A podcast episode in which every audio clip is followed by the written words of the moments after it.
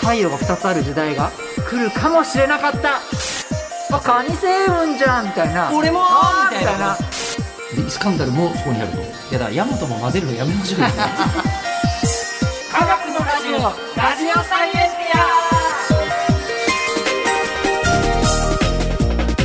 ンテ「 科学のラジオ」これは日本放送アナウンサー聞きたがり吉田久典が国立科学博物館認定サイエンスコミュニケーターで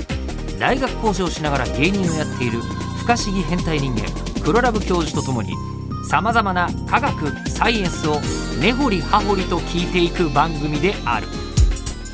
「科学のラジオ」ィアラジオサイエンティア間違った話はしないけど正確さにこだわると逆に分かんなくなるので興味を持ってもらえたらこの世界はめっちゃ細かく説明してくれる人がいるのでそちらを参考にしてくださいでは黒ラブ教授今日のテーマをお願いします平安時代太陽が2個あったラブリー正確さにこだわんないとは言ってます けどえいや太陽2個はんラブリーラブリーですか熱そいやーラブリーですね、まいやだってすごくこの太陽はつあの夜でも光ってるんですよつまり月が2つあったみたいな感じですかう太陽は2つあっただけじゃなくなくうなんか必ずなんか明かりが2つあったみたいな照明が2つはいそうちょっと照明が2つあったみたいな平安時代に、これあの藤原定家さんおが定家さんがうん明明月記っていうその日記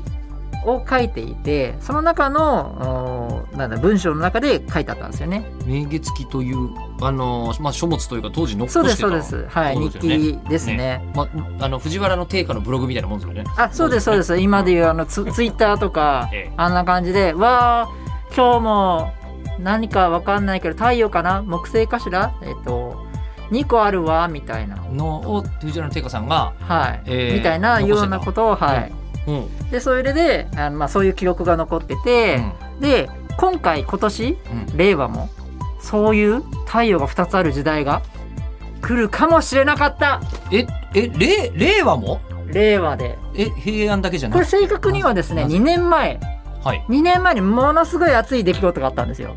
2年前に二年前に2019年そうです、2年ぐらい前にその太陽が2つあるできるかもしれないみたいなあの宇宙クラスターがすごく盛り上がってたんですよそんな大ニュースがあったんですか大ニュースあったんですけ太陽がど2つに なる、うんそうなんですあのですねあのオリオン座あのおじさんおじさんねまあ確かにあのーオリオンはおじさんでしょうけどおじさんうんおじさんのどこですかかね肩ですかオリオンおじさんのオリオン座のペテルギウスのことを言いたいんですけどペテルギウスって肩でしたっけか肩ですかね肩の部分でしたっけかはいそのペテルギウスさんが2年ぐらい前に、うんちょっとあの光が小さくだんだん減衰しあの光が弱くなってきたんですねうんそのえそんな電球みたいなこと起きる んですかあるんです宇宙のよ星ってあのそのペテルギウスさんってどういうものかっていうと太陽のススーパースペシャル版みたいな感じですかあすっげえ遠くにあるはいまあ恒星ってことですよね太陽みたいなそうです光るやつ恒星ねで、はいはいはいでそれがもう木星ぐらいまでの大きさらしいです一 個あでえ木星の大きさじゃなくて木星までまでのだからもうもう水金 地火までは太陽太陽で木ももうほぼ太陽かなもうそうだそうだぐらいのおでがっかいなおいオリオン座あオリオンじゃないペテルギウスペでテちゃかんいペテちゃんペテちゃんペテちゃんでかいですねペテちゃんペテちゃんね大きすぎてですねもうすぐえええー死ぬんじゃないかと超新星爆発って言ってまあ星が終わあー星ってなんか、えっと最後恒星はでっかくなってって終わるんでしたっけ、うん、るでかくなってえもう耐えきれなくなっえて爆発するは超新星爆発っていうのが起きるんですねいはいでえーそれが起きるんじゃないかっていうふうに、おえー思われているんですねうちらう思っていて宇宙クラスターは、宇宙クラスターはでうんもうそろそろ起きるとうんでもそれはもう何何千年も先かわかんないんですけどもまあ、何千年つっても千年単位なんてそうそうこう構成からするとまあまそあうです誤差よっていうそうぐですらいのもんで今えーその2年ぐらい前にはいズームと下がったんですよ光が。こ暗れくなどでっかくなったから暗くなっちゃってるんですねその分ね、だんだんエネルギーがもうなくなってきててうんあこれはもしかすると爆発の予兆だっていうふうにざわついたんですうちらは。であやばいやばいこれはもう起きるかもしれないでお爆発するとそうすると夜でもお朝でもそのペテルギウスがずっと光ってるんですね。えー、こういう風になる。暗くなったはい。時に、はい。えっと暗くなるけど爆発すると明るくなる爆発してその爆発の一瞬の光であえっ、とあれですねあのそのさっき言った平安時代、えー太陽が2つあったかもしれないみたいな、あ藤原定家さんのは話ですね、い、あれは何,、何が爆発したかっていうとうん、うんカニ星雲って言ってああれも爆発なんだそうなんですそそうなんもそでもああだから太陽が2個あるっていうのは、はい近くのいつものあの太陽と,、すはいえっとあのその遠く別になあったところののカニカニさんのカニさそのんのはいうんで今カニ星雲ちょっと検索していただけたらあの、リスナーの人は、はい検索したらわかるんですけどなんかモヤモヤのなんかんな何これみたいなもやもやで別にカニの形してるとこじゃないんだななくなんかもうえなんて言えばいいんだろうこれ煙みたいなうんもや感じになってるんですよもやが今かかはってる感じははいカニ星雲は今いそうですただでも昔はこの平安時代の時のその爆発した前はその太陽みたいにちゃんとしっかりとした構成だったんですよね光ってたあもやにあ なる前のあはの、ま、丸いというか、はいはいはいそれが爆発してこうもやみたいになったあっていうことなのでー藤原の定家さんの場合はまだ、えっとカニ星雲じゃなかったってことですねあのその形じ爆ゃない発爆発する前だったそうそうそうですそうで爆発すする前だっだたからその後が今のそういう感じになるんですけどもそのペテルギウスさんもいずれそうなるとあの爆発したらだからペテルギウスもだからそのせ、千年単位の誤差はあるかもしれないけどそうですまあまあそういつかなってもおかしくねえなっていう状態になっててなっててで天文ファン的には、はい2年前やべえんじゃねってなってやたばいんじゃないもうすんごいいろんな専門家も全部合わせてペテルギウスは、そろそろ行くぜと行くぜとあもう僕も本当あこのその時に、まあ、デートとデートとかしたらはいあーなんかすごくロマンチックで これはモテるなとペテルギウス爆発したねって言い爆ながら発してなんかこうねええ二人でこうよ夜空とかに2つあってああ光なるるほど月みたいななるもほのどながるねほどなるほどはい、でそんなようななんかすごくロマンチックな様相をしてましてえね、えたんですけどもえええだんだんですねすすごい下がった後光が減った後に、ギュイーンって また持ち直しちゃったんですよ。えあそれっのて爆発してもう一回光ったんじゃなくてじゃなくて、うん何にもな何が原因かはよくわかんないんですけ未どだにわかんないねいまだにわかんないんですけど上がってあのまた戻っちゃったんですよ光が。一回暗くなったの暗にくなってすごい暗くなって尋常じゃない暗くなってるからもうわ来るかなとえーなったのにデートのね準備もしてたのに全然戻っちゃったんですよなんかあの電球が切れる直前についたり消えたりついたり消えたりみたいにする感じのあそうですそれのなんか今度安定しちゃった版みたいな意外とあまだまだいけるよままだだいけるまだいけるよっていう電球ありますあよね。あみたいなはあ。なんかちょっとこうあれ終わっちゃったんかいみたいなそんなような出来事があったんですそれ2年前ですか。二年前でまたついてるという状態ですね。今あの残念ながら本当にずっと あ安定したまま安定した。安定しちゃっててまあそうだよね。人類としてそのなんか超新星爆発に出会える世代なんてごくわずかしかないってことですもんね。いや本当そうですよで、ねしかせっかくなものそのペテルギウスはすごい近いとこにいらっしゃるので見やすいわけですよねまあまあ近い通てもだけど他の星に比べるまあそとうそうだいそうぶ観測しやすいぜという。全然そうなんででだからまあそうなんですよだから本当にがっかりがっかりって言っちゃあれですけど まあ50から100万年の間でまあ、うん、またなるんでしょうねみたいな50から100万年って。50から100万年の間ってもう予定待ち合わせにしても難しすぎますけどなんですよね。ねだからすごい盛り上がってたのになんかこう下がっちゃったのでちょっと今日それをね鬱憤をここで晴らしたいと思って ここで喋ってこる。こで喋ってるっていう出来事で、あの、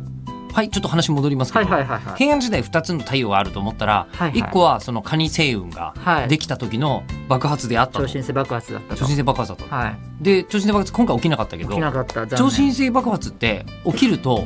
何が起きるんですか超新星爆発が起きるといろんな、あのー元素がはいめちゃくちゃ生まれますなんていうの元素の工場元素の工場ヘリウムもそうだし鉄もそうだし酸素もそうだし、えーいろんな元素が生まれるうー源なんですよねうん星が爆発するといろんなものいろんなパーツができる簡単に言うとっていうのがいあの宇宙のなんて言うんだろう流流れ星が死んだらいろんな元素がまたばらまかれてその時にいろんな元素も誕生してでそれが宇宙の中で浮遊して、うんだんだんその中で、えー、と重い物質同士がスタンドとスタンドは引き引かれ合うみたいな感じでスタンド突然ジョジョ ですねスタンド使いが惹かれ合うように引かれ合うように同じ性質のものはこう集まり集まり始めて、えーで分またそのまた大きな物体になるまたそれぞれがまた合体し合いって言って引き付き合ってだんだんその引力っていうのが生まれてだんだんその周りに星が星というか新たな星が生まれる。でそれがまたうまくえー岩石になるのかまた光る太陽みたいになるのかわかんないですけど何度も何度もそれを繰り返してどんどんどんどんあの水平リーベ僕のフレベみたいなあの周期表あのパーツをいっぱい作ろう作ってるのが宇宙なんですよ。その循環してる要はリサイクルが始まるってことですねそうであのリサイクルというか新しい物質もできるその水平リーベ僕の船の。あそうなんですか、はい、うんっていうのが太陽太陽というか宇宙のなんだろう習わし、まあじ、ある意味流れですね。超新星爆発の、はい、うんうんだから僕たち、えー自身のパーツも実は宇宙のなんかだから可燃性イオンで俺できてんだぜみたいな本当は僕そういうの言いたいんですけどはい僕のこの皮膚のこの原子のタグがあったらタグにちょ何々爆発の時にできたものです私みたいな言ってくれたらいいんですけども実はそういうそれぞれ宇宙のパーツがで作られたものが僕たち集まってるんですね、なんだっけ48兆個でしたっけ人間の細胞ってえー37兆個の細胞ですかね37兆個はいなんか適当に覚えてました今急に僕も言われたので あれいろんな話をしてると分かんなくなっちゃうんですけど私のじゃあ37兆個の,、はいあのこう細胞をさらに分解していって原子になるわけだからそうですその元元素素もが元素もいろんなすごい突き詰めればはもともとどっから宇宙を漂っていたそうですそうですそうです私私もどこか宇宙を漂っていたのですねあカニ星雲じゃんみたいな俺もあーみたいなこともあるわけでだからす、ねそれがもし奇遇でこうフィーリングであってこう結婚するとか例ええばそういうなら分かるんですけどもえ、待ってくださいそういうのでわかるん ですかええそれならなんか運命的なものを感じるんですけどうんうんうんなんかまあそういうふうに今宇宙は成り立っているものなのでなんかとりあえずじゃあまあ超新星爆発ができると元素ができるよっていうそうですあシンのプル母みたいなもんですからし死んだ後のなんか赤ちゃんが生まれるみたいなあーまあ赤ちゃんが生まれる赤ちゃんの材料が生まれ材る料が生まれるはいそんなようなイメージでそうですねペテルギウスさんは、まあ、まだまだ爆発しませんけどもその宇宙のそのいろいろこう爆発した時にニュートリノみたいのがっていう不思議なものも出るんですね。なんか聞いたことありますけどニュートリノって、はい、オハニュートリノって僕よく言ってるんですけどそれはあの五感ですよ ねはい五感が気持ちよくて言ってるんですよね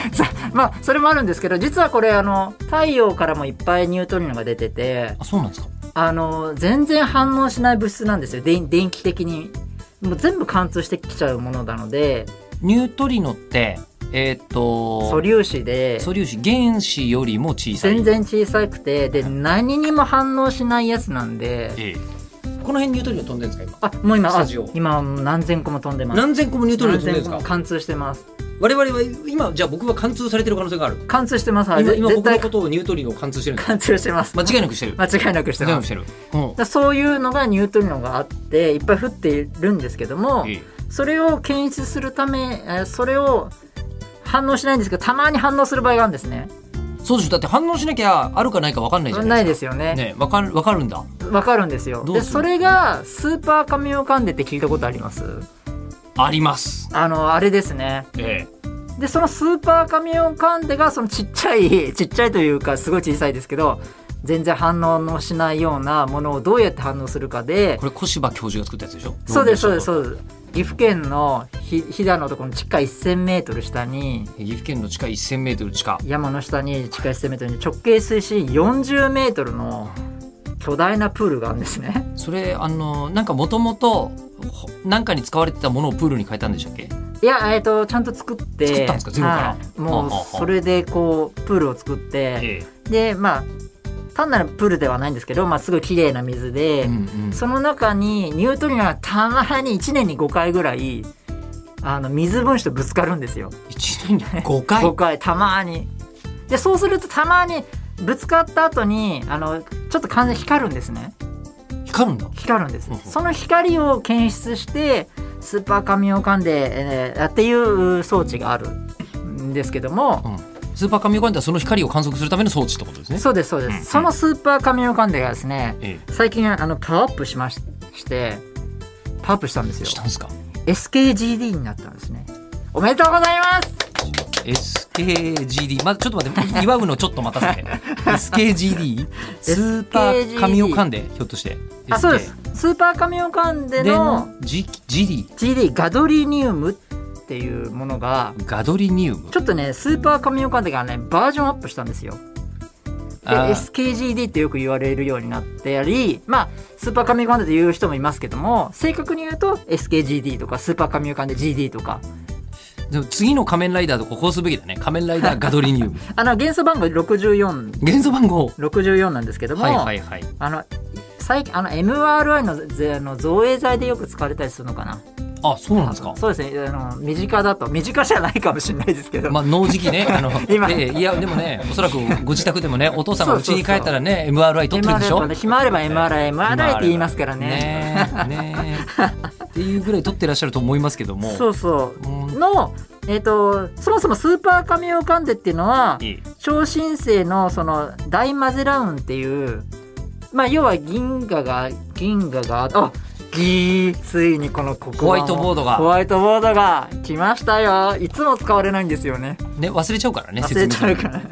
はい。 これが銀河ではい、銀河。銀河うはいん。銀河は分かりやすく渦巻き だった。渦巻きでした渦巻きですね。はいでもこの辺に地球があるんでしょうけど銀河の途中、ある、ありますね、途中。はい。で、多分12光年ぐらいするんですね。ちょっとまず正確に言いたいな。12光年じゃなかったかな。あ、15万8000光年。 15万8000光年。はい。ここに、超新星のおマゼラオンさん、マゼマゼちゃんがあって、混ぜちゃう。うんマゼちゃん、こっから出たニュートリノを検出したのが、スーパーカミオカンデなんですね。なんでそんなことできたんですか偶然できたんですよ ね。偶然偶然だだからその後にずっとないんですよ検出できないんですよねそんな奇跡は起きない。スーパーカミオカンで多分うーんそうですねずいもうずいぶん経ってるんですけどもそこ以来はずっとまだなかなか観測しっかりとしたものはできてなくてあのまあこれからのやつはそうですねはい大マゼラン星雲から来た来ましたえー15万光年先のあところからもニュートリノは飛んできてるってことですねそうですそうですそれを検出してあの多分のあのノーベル賞を取ってるはずなんですけどもでイスカンダルもそこにあるといやだからヤマトも混ぜるのやめましょう よどんどん分かんなくなるからわかるえっとで一応そこから飛んでくると、でもう一回、ええあのーまあこういうもうちょっといろんなところからもっと遠いところにもいっぱいこういうう超新星爆発してるのがあるはずなので、はいはいでそれを捉えたいとはいでもなかなか捉えられないとうんうんなのであじゃあガドリニウム入れたらいいんじゃないみたいな造影剤だもんね、造影剤、 うんまあそそうではないんですけどいやちょそう違うんですけどもあ違うのこれ誤解なのねこうあのーそうですねでスーパーカミオカンデっていうのはあのさっき言った綺麗な水うんでえっ、となんだろうな超純水っていうのを入れてるんですね超純水って言ってものすごいものすごいものすごい綺麗えっとなあ水 H2O 以外は本当に入ってねえぜみたいなそうです感じのことですねよく言われるのは5 0ルのプールに鼻くそ1個ぐらい あ何かが混ざってる何か混ざってる水以外は例え悪いなそうしか混ざってるの 例でえもばそれぐらいしか混ざってないとでもそのぐらいだったんですけどじゃあそこに今度ガドリニウムっていうはああえて不純物を入れるんですね。で不純物を入れるといろんな化学反応が細かいこと言うとい言えるんですけども太陽のいろんなニュートリノが出てきてるんですけども太陽から出ちゃうのはあー電子ニュートリノっていうまたまた違うちょっと違う種類のニュートリノが出ると。で超新星爆発のニュートリノっていうのはいろんなニュートリノが出るんですね。俺ニュートリノ私ニュートリノ私はニュートリノみたいなそんなのがいっぱい出てくると意外に芸 幅が広いですね。でもその中に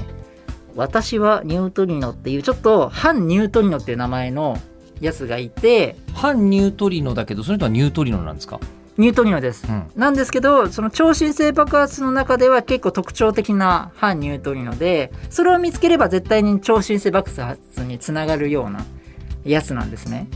あ、他のニュートリノだけだと、まあそうまもあ、うややこしいあんのですよね超新星爆発かどうかわかんないな。わかんないわなってなるけど、でそう反ニュートリノが出てるってことは、これは間違いなく超新星爆発であったと。そうですんうん分かんないな分かんないなみたいな、うなのがそれを見つければいいのでよし反ニュートリノ見つけようんうんうんってことになるんですけどあの敵はそうニュートリノですら大変なのにうん反ニュートリノって全然見つからないわけなんですね。うんでそこで反ニュートリノに反応するうーと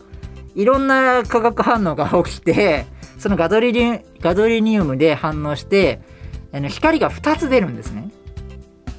今今までまでのは光の出方が想像できないので何とも早いですけどそっか今までは光が出ると輪っかのように光るというか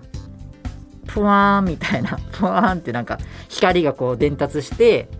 四方八方に光をあ今光ったっていうのが分かるっってういう仕組みなんですよね。んでその今度ガドリニウムを入れるとその超新星爆発の時だと2回こう分かりやすく今言ってますけど2回こう輪っかが出ると。はいっていうのに仕組みを改造したんですねこのスーパー神オカンデをう。んうんうんうんそれで最近また動き始めていて SKGD 頑張ってねっていうのがですねあのー伝えたいこと、であのそのニュートリノうをんこう見つけて小柴教授は、うん、すげえってなったけどニュートリノを見つけると何がすごいんですかニュートリノはまだまだなんだか分かんないんですよねままだ全然その何に役立つかも分かんないしあ太陽の天気予報ってあるんですよ太陽の天気予報はい、今調布にあのたあの宇宙天気予報っていうのがあって太陽をモニタリングしてるんですけども、まあ、フレアが起きるとあの太陽の爆発が起きるとその回路がちょっと壊れちゃったりする場合があるので、あ聞いたことある、はいあのー宇宙天気予報っていうのが実は重要なあのいろんな部署によっては重要だったりするんですけどもなるほど太陽の調子って本当はこの今まで運任せだったけど、うん予測できるんだったらした方がいいじゃんっていうことですねそうですでれいつも天気予報なる天ほ気ど、予報をずっとやってるんですけど、ええでも問題があるんですよまああれは何かというと太陽の光っていうのはうんあれ実は燃えてないんですね太陽が燃えているっていうあのイエローモンキーの立場を考えてください、ええ作っちゃったよ歌、うん燃え 実は燃えてるように見えて実は燃えてなくて、燃えてんじゃないのあれ化学反応なんですよああなるほど化学応反応であはい燃えてたらあのもうあっという間に燃え尽きちゃうんですよあのエネルギーだと。ーうんあれ実は化学反応で核融合っていううー化学反応で光ってるんですね、まあなんか聞いたことありますはい、でその核融合で光ってからあの太陽の表面に出るまでに数十万年経ってからその光が出るんですね。ああれ伝わ 在ります在庫がはいあのーなんだろう在庫が店頭に出るまでにそれぐらいかかるんですあね。そうですあのあん生ま産りされないかもうら太陽さんでかいからえええ核反応が起きてからえあそうですそうです中太陽の真ん中で起きるのよ。ない基本は最初はあの真ん中です太陽の中心で起きててもう真ん中で考えていいですね、ええでだんだんしあの死ぬ方太陽がなくなるあのし死ぬにつれて表面で核反応が起きてあはあだんだんあの膨れてきちゃって爆発超新星爆発みたいになるんですけどまあそれは今はいいとして基本は真ん中で起きます太陽はは真いん中で生産していると計光を算すると、うんそうするとその光が出るまでにさっき言った数十万年かかっちゃうんですねうんでそこからまた地球に戻るまでまあ、すまあ、少しでしょうけどもつまり太陽のモニタリン太陽の健康状態っていうのは実は分かってないんですよね。うんなんですけどもそのリアルタイムな太陽って実はだってもう数十万年前の光を見てるわけですからね。でも実は核反応あ核融合の時にニュートリノも出てるんですね。あそうなんだそうなんですそうなんはですはははでそのニュートリノはなんと数秒レベルで地球地球に届くんですよ。待ってくださいもう もうデリバリースピードが違いすぎますすごい違うんですよ。はあもうあの光フレッツです。光フレッツもうねええあの大体みんなダイヤルアップで光が来るわけですそうそうそうそうでもあのニュートリノはもう光光フレッツです光フレッツで来るもうあ、まあ、安心安全よぐくらいわのかスんないピですードけどが、ええはもうニューロ光ぐらいで来いるニューロ光で来るんです光よりりも光でも分かりづらいわ 分かりづらくなかるりづらくなった けど、まあ、スピードはめちゃめちゃ速いと。めちゃくちゃ早いんですねなのであのーそれニュートリノって何に役立つか実はまだ分かってないんですけども太陽のおモニタリング健康状態をモニタリングするのには役立つであろうっていううん考えはあるんですねなのでまあそれにまずは役立つっうんていうぐらいでまだ本当に分からないですニュートリノが何に役立つかも何なのかだからそれを調べるためにいろいろニュートリノの基礎的なことすら分かってないのでいろんなことをニュートリノ進とかいろんなのなんですけども調べて僕たち自分たちの物質は何なのかとかを調べてるぐらいなのでまだ分からない状況です。ですもスーパーカミオカンの SKGD が今世の中光っ頑張ってるぞみたいなでその後にもうそろそろハイパー神オカンデっていうのができてるんですよハイパー神オカンデなんとスーパー神オカンデのお10倍の能力でもっと遠いところのおやつを見つけるためにあ超新星爆発があったら見つけるために今がん頑張ろうとして作ってるそれがまたあの岐阜県にあるんですけどもだからもう岐阜県って言ったらもう宇宙の基地ですね検出基地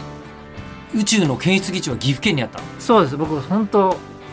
そう思ってますけどそのぐらいですね岐は阜すごい、い岐阜すごいうん岐阜は熱いですね、うんはさあそういうので今宇宙をが頑張って検出してるよみたいなはい藤原の定家は岐阜に行ったことあるんですかね そこにつながってたらよかったですけども分ねかんないですけどねどうなんだろうちょっとだからこの回はですね僕が熱いなと思ってる もう大好きなんですよ超新これ星爆発がスーパー神岡でも大好きすぎてあのい何個か何回か行ったことあるんですけどぜひ行ってみてほしいですね、でもなんかその純粋な水うん、なんか汚しちゃったりしたら絶対ダメなんでしょあそれはあのよ汚さないように入れないですけどもちろんあそこには入れるあのもう選ばれた人しかこうクシュって、ま、開けられないのでそのそうなってんだタンクの中、そうあとはもう歩けるので地下のへえ鉱脈でええ俺もデートスポットに全然いいですよ神をかんで神を噛んですごくいいと思いますはい入れるんですねあの一般公開であ公開されてる日公があ開る日があってものすごく抽選なんですけどあまあそうでしょうねはいぜひぜひと思っておりますいやーすごいでもあとなんか宇宙に何かあった時にすぐデートしようとするなって思ってます なんかねロマンチックなんでしょうねさあじゃあ次なんですけど、はい、えっともう今回は、あまあ、一応宇宙シリーズ ISS 太陽ときました、はいはい次はどうしましょう、次は火星です ついに火星でございますついについにですよあの火星に巨大なですねラジコンが今走ってるんですけどラジコンって言っていいのかなわかんないですけどなんか聞いたことある気がするあれ NASA, そう NASA がこの間そうですそうですそうですやったみたいなニュースありましたけどでも細かいこと分かってないですから、ね、あれを操縦したいっていううん思いがあるので、ちょっと来週その話はい聞かせていただきましょう、はいということで番組では聞いている人からの質問を募集します科学的に気になること黒ラブ教授に聞きたいこと感想などは科学アットマーク 1242.com まで送ってきてくださいではまた次回吉田久典とニュートニの黒ラブ教授でした本当言っただけだね今のね